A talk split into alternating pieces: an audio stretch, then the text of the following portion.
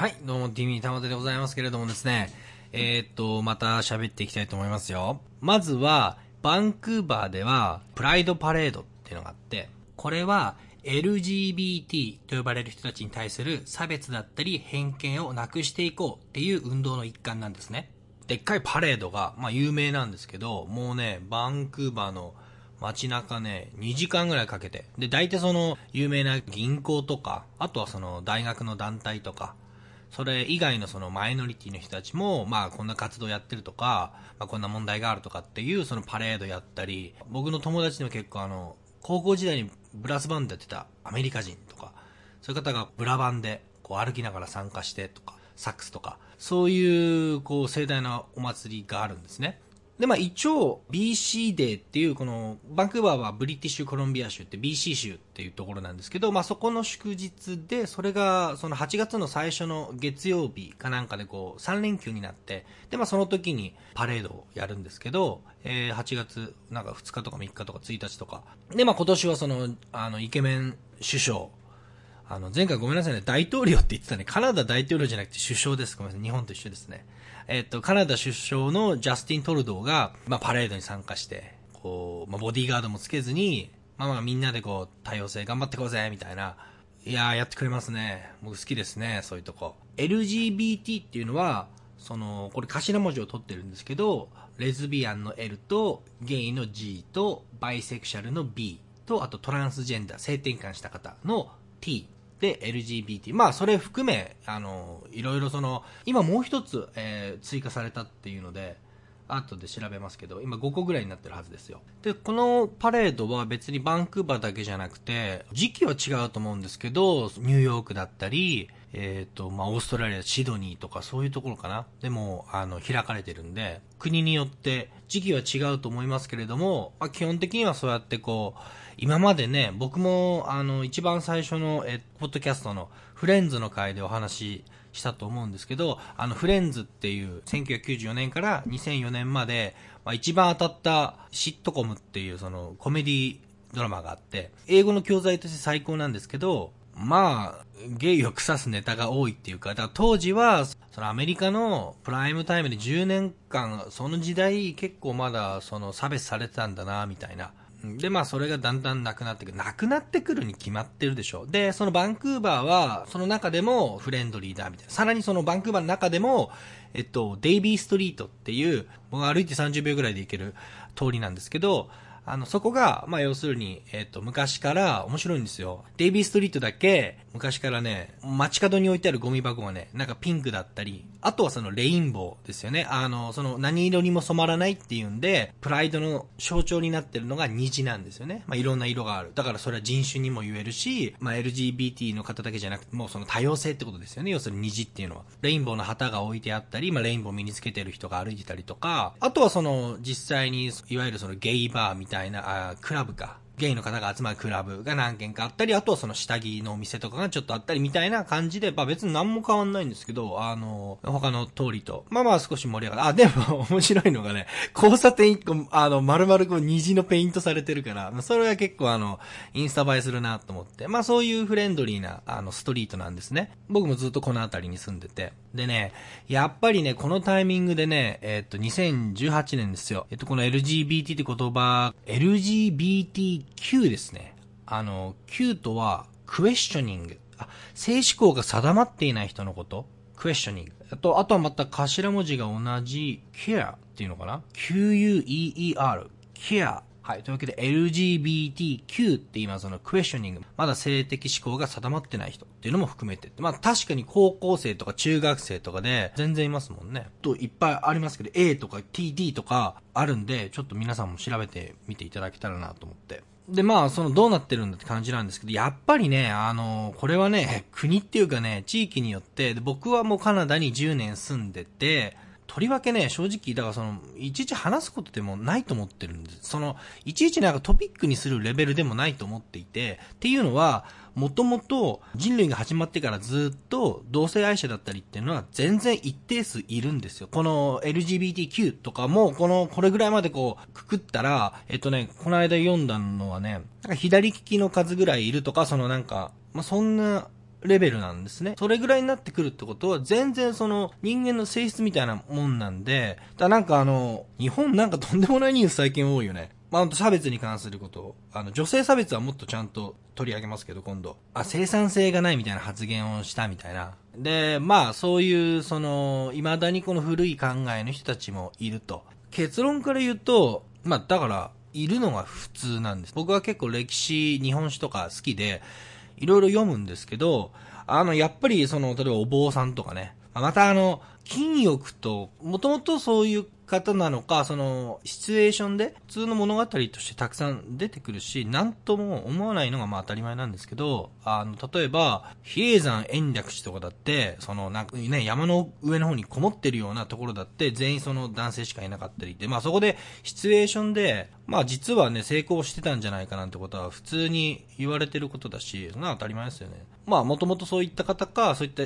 シチュエーションで、まあそういった恋愛をしてた、楽しんでた方もいるっていうのは、まあそれは事実だし、あと、そのみんな結構勘違いするんだけど、ショタ、まあ漫画かなんかのジャンルにもなってるかもしれないけど、その、例えば織田信長とかね、あの、そういった時代に、その天下人を取る取らないみたいな時代に、そのショタを楽しむっていう、あの、日本の文化はあったんですよね。それはどちらかというとゲイっていう目線ではなくて、まあ、天下を取るような、あの、勇ましいやつだったら、こういうその少しアブノーマルな楽しみも、あの、興じて叱るべきだろうぐらいな感じで、だから、十何歳以下の男の子と、人に入るみたいな、なんかそういう文化もあったんで、でもそれは別にね、あの、だからってね、そういう人たち、そこはたしなむだけで、要は、それも同じで今度、子供たくさんいたのが勇ましいんだみたいな感じで、奥さんとかもたくさんいるような。で、まあその相手してた、その初太の男の子の方も別にその後普通に結婚したりとか、そのいろんなケースがあったからって、なんかまた今とね、違う面白い価値観だと思うんだけど、まあそういった時代があって、だから初太はまた、あのゲイの文脈とはまた別だと俺は思ってるんですけど、まあだから普通にいるんですよ。すごい大事なことなんですけど、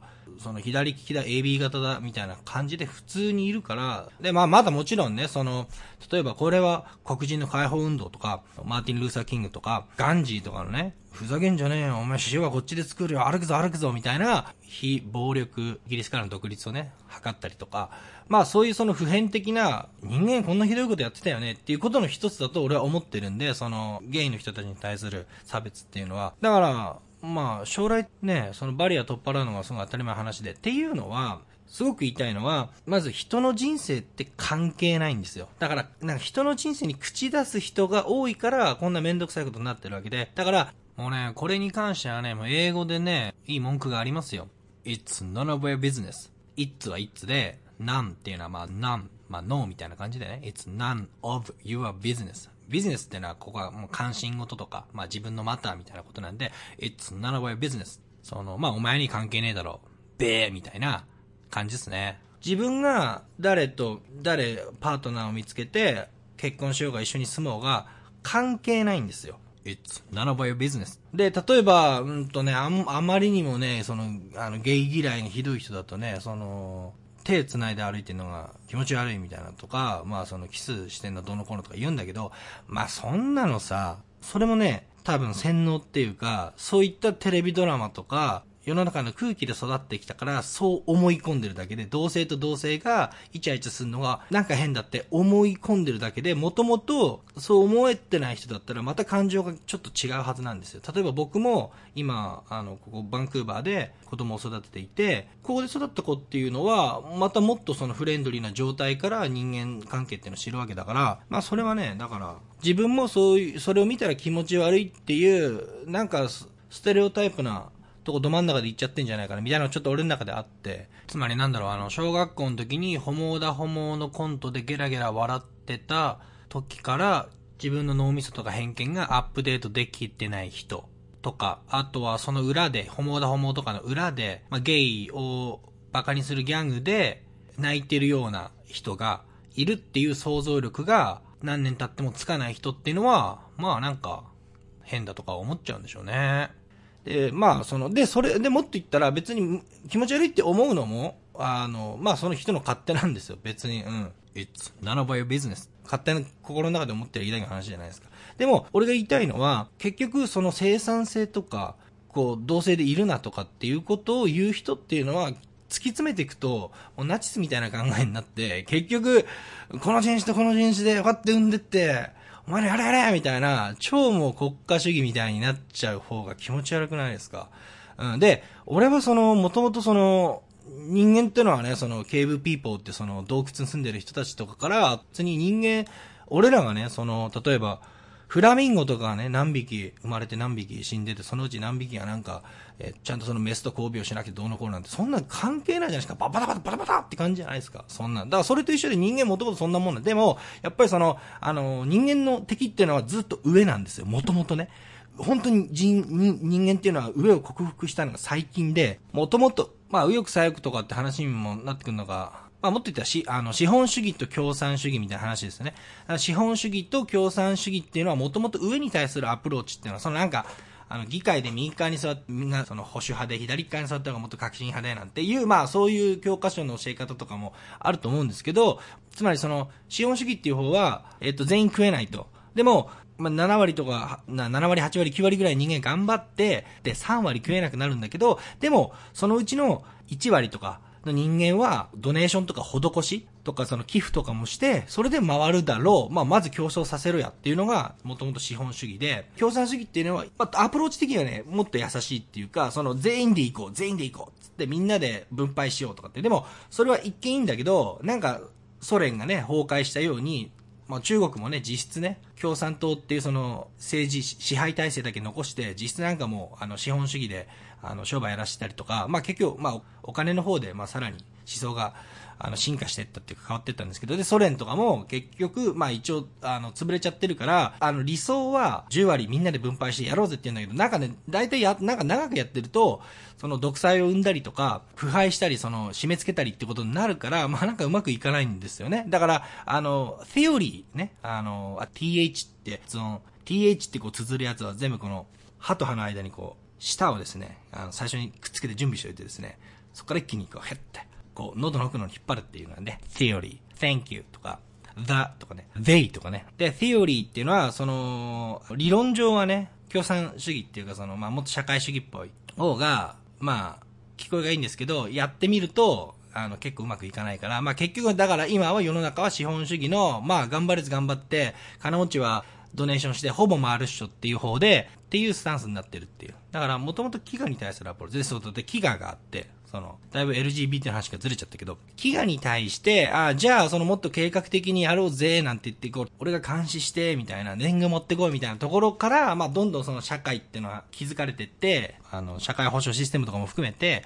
まあ、だからまあみんなでやっていこうみたいなところのルールで、で、ある程度、そのなんか、あの、なるべくみんなで固まって上を、だから、えっ、ー、と、わかりやすい例で言ったら、ウォーキングデッドのね、ガバナー、あの、ウォーキングデッドっていうね、あの、ドラマがあるんですけど、そこでなんか、まあ要はゾンビになってどんどん人間が住むエリアがちっちゃくなってってみたいなところで、でそれも、あの、そこで国みたいなの作ってるやつとかもいて、ガバナーとかっつって。で、まあだから100人とかぐらいで、この自治区、まあ自治区みたいなイメージであって、まあそこでまあいろんなルールも作られて、多分そのゲイとかレズビアンとか生産性がないとかって言い出して、で、まあなんかこっち側でいろみたいな、そういうぐらいの理屈なんで、で、人間が、人が人を愛するってことは、もっとそれよりも高い次元にあるんですよ。例えばね、と、もうカナダなんで、もう本当アルバイトとかしてでもね、その会社に入ったとしても、必ず全然普通に一定数いるわけだし、そこで仲いい友達もいればって全然なんとも思わないんですけど、ある日ね、その恋愛観みたいな話を聞いてたら、面白いなって思ったのはね、まあその、だからもともと俺は、誰か、人生でその誰か、誰かこう頼りにしてしまう人とか大切な人がいて、それが子供の頃は親だったり両親だったりとか、で、この知らない街に来て、一番、あの、そういった感情を抱ける人がたまたま同性だったんだよね、みたいな局、その、なんか国家みたいなものが優先されてしまうと、それこそナチスみたいな考えで、あの、こっちのね、ユダヤっていうのはこっちに置いといて、で、お前とお前がもっと子供産んで強くしろみたいな風になる、その計画ね、だから、出産とかまでガタガタ言われるなんて、どう考えてておかしいじゃないですか。なんか俺今日無政府主義っぽいな。まあまあでもそれはおかしいと思う。うん。あの別にそこの権利はごだごだ言われる必要ないでしょ。ただその、上をしのぐために、あの集まってるグループでそんなことまで言わなくていいでしょ。あの子供ができない方とかにも、その生産性だなんだって言う方がね、黙ってろって感じなんですよ。It's none of your business. うん。で、でもね、やっぱり根は深いなと思って、って言ってるなんか偉そうに言ってる俺も、やっぱり、ね、東京にいた時とかに、やっぱちょっとそのね、それこそフレンズとか見てたような時代とか、やっぱりなんかちょっと誘われてびっくりしちゃったみたいなこととか、ブログに書いたりとかして、まあ俺もそれはね、反省っていうかまだまだ20代の前半のガキで甘かったちょっとその思想がね、整ってなかったなみたいなのがあったんですけど、俺も反省して勉強して、で、こういう街に10年ぐらい住んで、ああ、人間やっぱりその、どんどんね、考えが正しいっていうのは、俺が考える正しいっていうのは、まあ、後世で100年後の人たちとかも、常識になってることっていうのが正しいと。だから黒人差別とかは絶対撤廃したの正しいじゃないですか。だから、それと同じような感じで、その、剣みたいなものは、うん、なくなってるだろうって思ってるんで、100年後。だから、もうそっち側にいる、ね、そのスタンスでいるのが普通だっていう考えですね。でもね、変、変な人がいてね。で、ほとんどだからその、ホモホビアっていう、その、なんか、わけもわからず、その同性愛者に、嫌悪感みたいなのを抱いてるっていう、まあ一種の、まあ社会が作った教育から来る変な概念なんでしょうね。でもやっぱりそうやって育ったらそういう風になっちゃうな、ね。そこは抜け道みたいなことが、俺はね、海外に出てきたりとか、やっぱりそうやって LGBT のあのね、昔からその訴えてる人たちとかって触れ合う機会とかあったから、それがやっぱ出口っていうか、になって、あこ、この考え間違ってたんだなっていうふうに気づくわけだし、だからそれが気づいてない人はね、やっぱり、未だにやっぱなんか変なのを持ってるんですよ。未だになんかそういう変な価値観から抜け出せずにいる。こないでもね、まあ一応だから両方の意見をね、紹介しておいた方がいいと思うんで、まあ勝間さんとか、勝間勝代さんとかが、まあ、パートナーの話みたいなのをツイッター、ブログかなんかでしてみたいな時にそういうその、いろいろブログとか書いてる人たちを読んでたんですけど、な、中にはね、すげえやついるんだぜ。エイズが広まるから、やめろみたいな。It's none of your business. まあ、あの、でも事実としては、やっぱりその同性愛者の成功により、エイズがっていうのは多分、あの、感染しやすいみたいな、それは事実としてあるんだけど、うん、でも、まずね、まあ、それも、でもね、あの、そこも、やっぱり、その理解が全然足りてなくて、別に毎日肛門でしてるわけじゃないですからね。うん、で、別にそんなに、要するに、あの、同性愛者だろうが異性愛者だろうが、やってることは全く一緒なんですよ。それなんかね、そういうのを伝えるビデオかなんかを見て、結局その、みんなは想像ができてないと、同性愛者が布団に一緒に入ってとかって、でも何やってるかって言ったら、みんなと全く一緒だよって。だ別に、あの、セックスしない時もあれば、とね、お互い iPad で本読んで何してって。で、最後ちょっとカドルってね、その抱き合ってとかって、何にも変わんないし、あともっと言ったらその、毎回毎回、あの、成功するとかじゃなくて、まあもっと口で終わらしたりとか、そういうののが多かったりとかっていう、まあ人によるんだろうけど、そういうのも聞いてるから、だから全然まあ、そこも知らねえ関係ねえって、まあ関係ねえだろって話なんだけど、It's none of your business. でも、そんなもんなんですよ。だから、でも別に目の前で、ね、同性の人たちがキスしたところで、それ、うって思うのは、その、さっき言ったように、ただの刷り込みだし、悪いね。うん。で、なんともね、俺らと一緒って感じるのは本来普通で、っていう風に俺は思ってんだけど、それも含めて関係ないって話なんですよ。お前が、その人類の人口とか管理してんのかって話よ。It's none of your business. うん。だからそこがわかっ、そこの区別が、だからついてね。だからまあどっか、国を上に置いちゃう人っていうのはね、そういう考えるんだけど、まあそういう人もまだ2018年にいるっていう、うん。そのなんかエイズを広めないために我慢して、どうせはやめるんだみたいなことを言って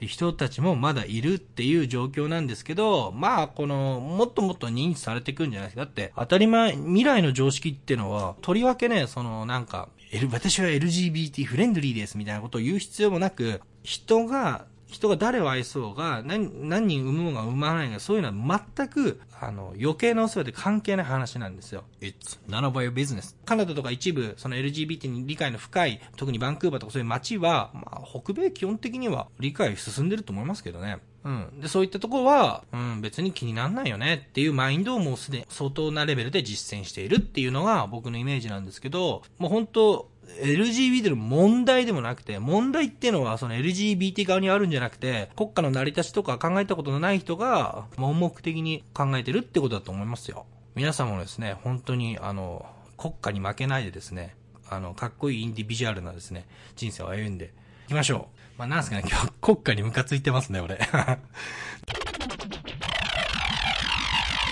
はい、えー、じゃあちょっと中途半端な時間になってしまったんで、まあ5分10分、えー、小話をですね。まあ今回だからその、えっ、と、歴史の観点から、同性愛者って当たり前の存在じゃんみたいな話をしたんですけど、少しね、歴史とか、あともってその科学の歴史とかを、科学史とかを俯瞰して見てみるとか、やっぱ自分たちは21世紀初頭に住んでいて、これから常識が変わったりね、科学の常識が新しい発見がされたりってことは起こりうるし、ちょっと具体的に言うと、例えばその量子コンピュータとかって言って、それはもう次世代のまあ規格のコンピュータとかになるんですね。そうなると、例えば今までは0と1っていう数字だけで管理してるのに、そこに01の間みたいな概念がまた生まれたことによって、まあ足が高速化したり、もっと早く使えるようになったりとか、あと、相対性理論ね、アインシュタインの相対性理論とかも、今はね、結構ね、やっぱアインシュタインの言ったことを正しかった、バチバチ証明されてるみたいなことなんだけど、いずれそのアインシュタインの相対性理論だけじゃ証明できないっていう問題が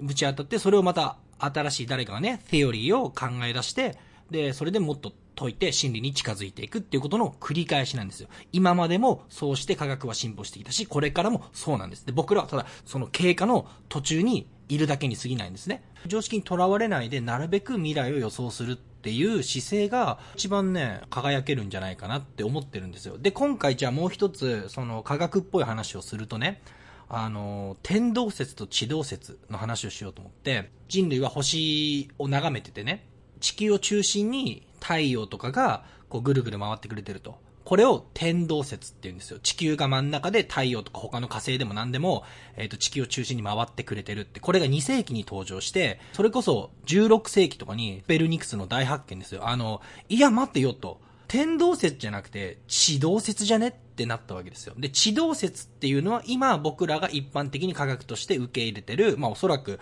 もうね、宇宙とかまで行って確認してるから正しいんでしょうけど、太陽が中心でその周りを地球とか、火星とかが回っていると。で、それがもともと天動説は2世紀から16世紀まで信じられてて、16世紀以降ね、まあすぐ発見したからって、あの、採用されてるわけじゃなくて、結局17世紀に、まあ他にもいろんな、まあ17世紀とかになってからも、そこでまた新たな発見ね、もっと言ったら、万有引力だったり、もうもっと重力っていうのがもっと解明されてきて、その物理法則との整合性が取れてきたと。っていうんで、17世紀以降ぐらいは、地動説だよね。太陽の周りを地球が回ってるよねってことで落ち着いたんですけど、ここがすごくね、僕らが頭使わなきゃいけないところで、じゃあ、その2世紀から16世紀まで信じられてた天動説っていうのが、非常にこの神秘学みたいな、そのオカルトみたいな感じで、指導説は今正しいから、で、俺らも正しいの知ってるから、科学なんだっていうアプローチって間違いなんですよ。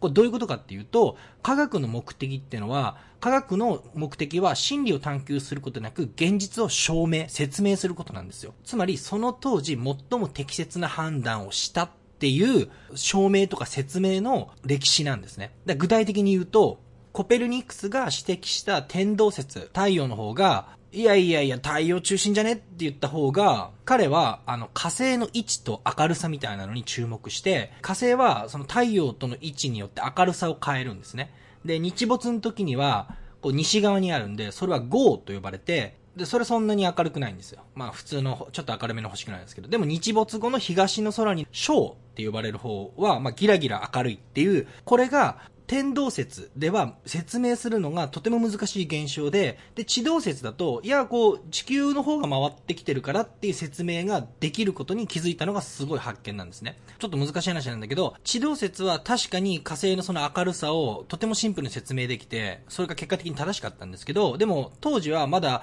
天動説が提示するそういった疑問とかが、天動説でも、うん、説明できるものとか、あと望遠鏡とかがね、もっとその観測の精度が上がるまで解けない問題とかもあったんで、総合的な判断で、天動説を取ってたんですね。で、その肝になったのは、その火星の明るさだったんですけど、それがきちんと、もう一世紀ぐらい経って、説明が通るまでは、天動説を使ってたんですよ。うん。でも、科学が絶対正しいって思い込んでる人とか、そこ勘違いして、俺らが今信じてるもの、持ってて宗教とか、その、もっと見えないものとか、もう少し、あの、何千年後とかにもっと解明されるかもしれないじゃないですか。でも、その当時は、要するに科学っていうのは最高の、そのもうビーカーとか顕微鏡とかの話で、そういう当時の最高のツールで説明するためにある学問っていうのが科学なんだっていう、物理学者さんかなんかのエッセイを読んで、あすごい、あの、もう目から鱗で、目から鱗で納得しちゃったんですけれども、僕らは常に進化の途中で、で、科学万能主義とか、あの、そういうのにも落とし穴があって、